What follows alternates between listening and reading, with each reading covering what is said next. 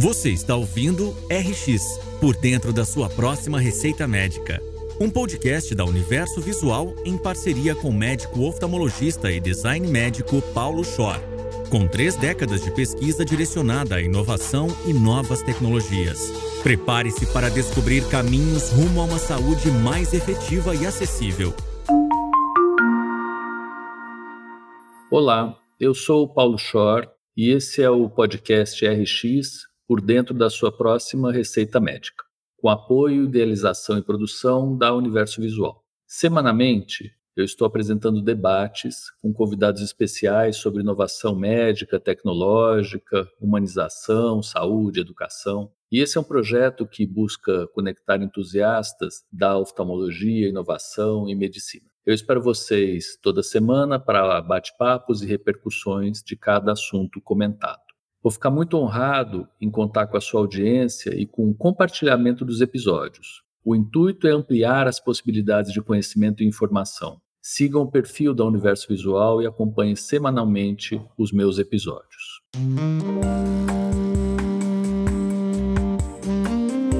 Eu conversei no último podcast com o Jonas Sertório. O Jonas virou um grande amigo. Ele hoje em dia está auxiliando o Ministério da Saúde com todas as forças e sua genialidade, trabalhando no MIT Technology Review, tendo passado pela Pan-Americana de Saúde, um estágio importante em universidades americanas fazendo drug discovery e é uma pessoa altamente competente na sua área. Ele fala bastante de um aspecto que se chama acesso. E eu já falei algumas vezes aqui que a próxima receita médica precisa vir de algum jeito. Então, não é só o que, mas é como ela vai chegar. E num país do nosso tamanho é uma bela complicação a gente levar as coisas para onde as pessoas estão. E querer que elas venham até os grandes centros é uma ilusão. Não existe nem via de acesso com rapidez e muito menos com viabilidade econômica para trazer as pessoas todas, e nem existe uma possibilidade de tratamento de todo mundo nos grandes centros. Então, sim, a gente precisa fazer uso de uma coisa que a gente tem, que se chama SUS e que está instalado há muito tempo. Conversamos sobre isso também. E políticas públicas. Então, estar em Brasília auxiliando a construção de políticas públicas é fundamental. Ter pessoas que sejam experts em ciência e conheçam metodologia científica é um alívio. Ouvir o Jonas falar que ciência é probabilidade é uma delícia, porque de verdade quem trabalha com ciência sabe que nada é matemático e nada é absoluto. A ciência é uma verdade até que se prove o contrário. Nós trabalhamos em ciência exatamente para isso, para descobrir coisas novas que não foram descobertas. E ele fala bastante sobre invenção, né, que é exatamente essa toada. Vamos descobrir pela curiosidade novidades.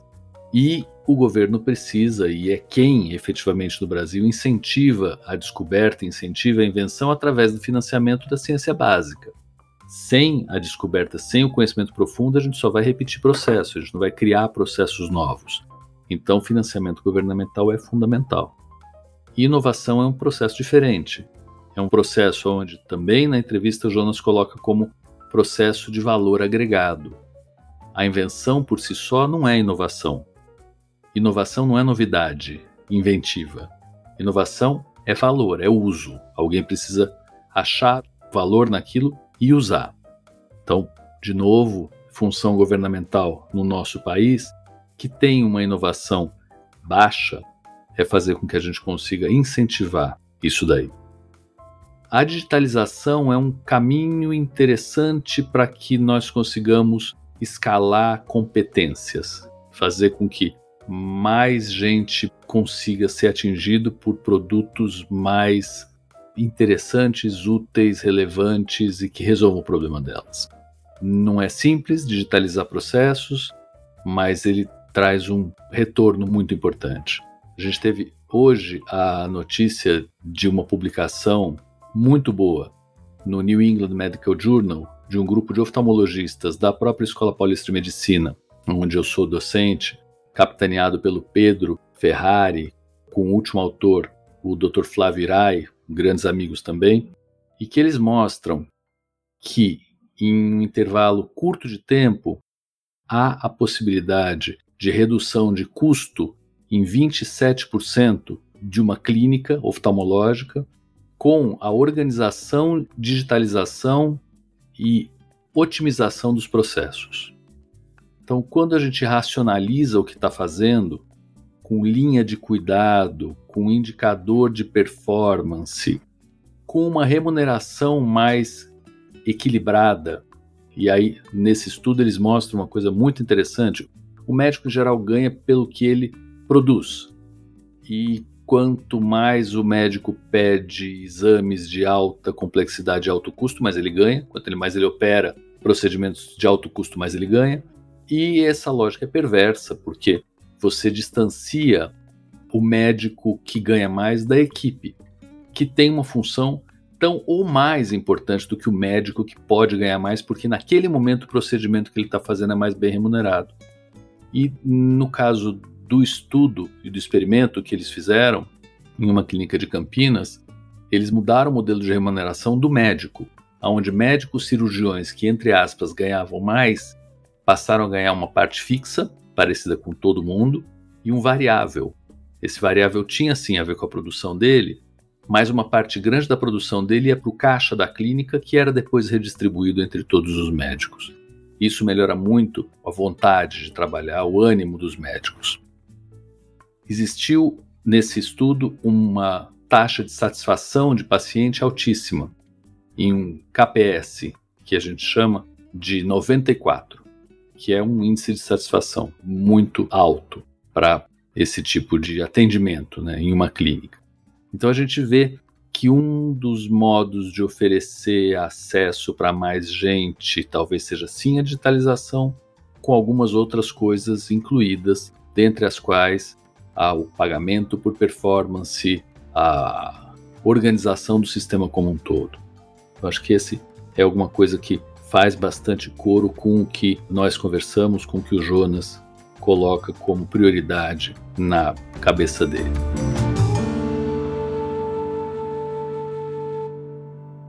Uma outra coisa que falamos bastante me parece pouco explorada é a monitorização de drogas na vida real. Também tem se falado em ensaios clínicos em rede ou ensaios clínicos na vida real. O que, que é isso? Bom, para a gente testar uma droga, a gente vai fazer uma triagem, uma seleção de indivíduos que podem receber, que têm indicação para receber aquela droga, aquele remédio, e vai controlar eles ao extremo. Então, indivíduos que tenham fatores de inclusão que a gente chama muito bem delimitados. Então, para entrar no estudo, precisa ter entre 30 e 45 anos, precisa não ter doença nenhuma reumática, precisa ter um monte de precisa e um monte de não pode. Fatores de inclusão e de exclusão. E nós testamos essas drogas em condições altamente artificiais e chegamos a conclusões que poderiam ser também artificiais.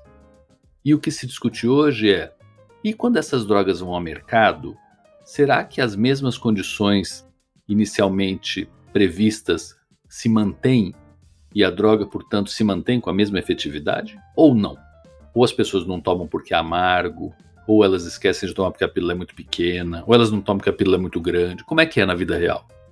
E se nós incluirmos mais centros, estudos multicêntricos, a gente começa a diluir um pouco esses fatores. E se a gente conseguir uma monitorização mesmo na ponta do que está acontecendo com as pessoas em termos de efeitos colaterais, uso do medicamento, outras alternativas que aconteceram a essas mesmas drogas durante o tratamento dos pacientes, a gente consegue eventualmente outras informações e um retorno, uma taxa de retorno do que, que, precisa ser feito muito mais rápido do que fazer uma outra pesquisa clínica que é muito demorada e muito cara. Então, isso também é alguma coisa que está sendo pensada no nível governamental, no nível mais estrutural e de planejamento e pela gente também. Então, acho que é uma tendência que é boa de ficar meio que na nossa cabeça de que é algo que vai acontecer.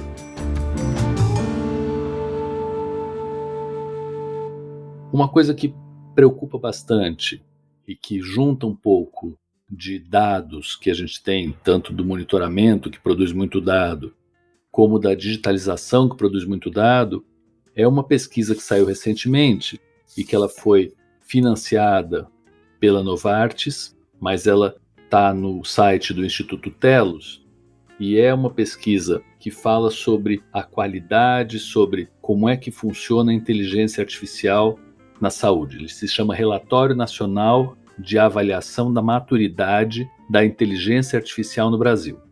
E aí, ele faz um monte de análises com um monte de subitens, entre os quais existem as dimensões das pessoas e forças de trabalho disponíveis para trabalhar com inteligência artificial, dados de tecnologia, então são os dados reais que são produzidos e a tecnologia que existe ou não existe para obtenção desses dados, governança e regulamentação, hoje a gente tem a LGPD, design processos, parcerias e partes interessadas e modelo de negócio.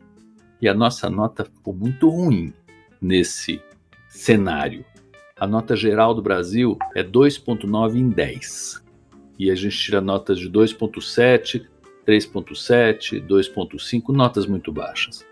E a gente vê que isso é efetivamente um gargalo importante no nosso desenvolvimento digital, tecnológico e de entrega para a população de uma saúde mais bem pensada, que seja mais barata, mais acessível e tudo isso de novo volta ao acesso. Então acho que a gente meio que sumariza essa conversa toda, muito de acesso, falando muito de dados em saúde, falando bastante de utilização desses dados, tendo a perspectiva bem densa de que não é possível um desenvolvimento em um país continental e tão desigual sem uma política governamental de longo prazo, consistente, consolidada, pactuada, financiada.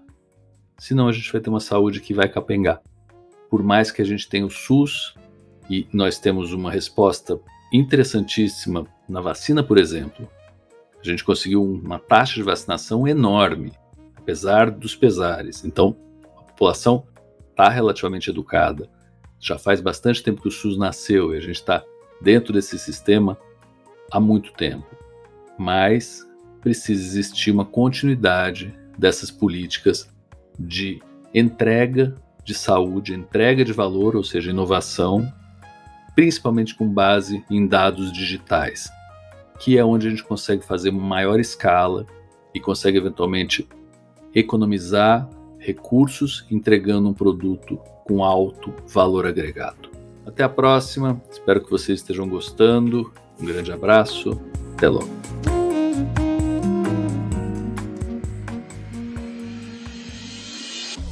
Você acabou de ouvir RX por dentro da sua próxima receita médica com Paulo Schor. Aproveite para se inscrever em nosso canal e acompanhar semanalmente as histórias e repercussões que serão apresentadas por aqui. Siga também as nossas redes sociais, arroba Revista Universo Visual e arroba Paulo Schor. Até a próxima!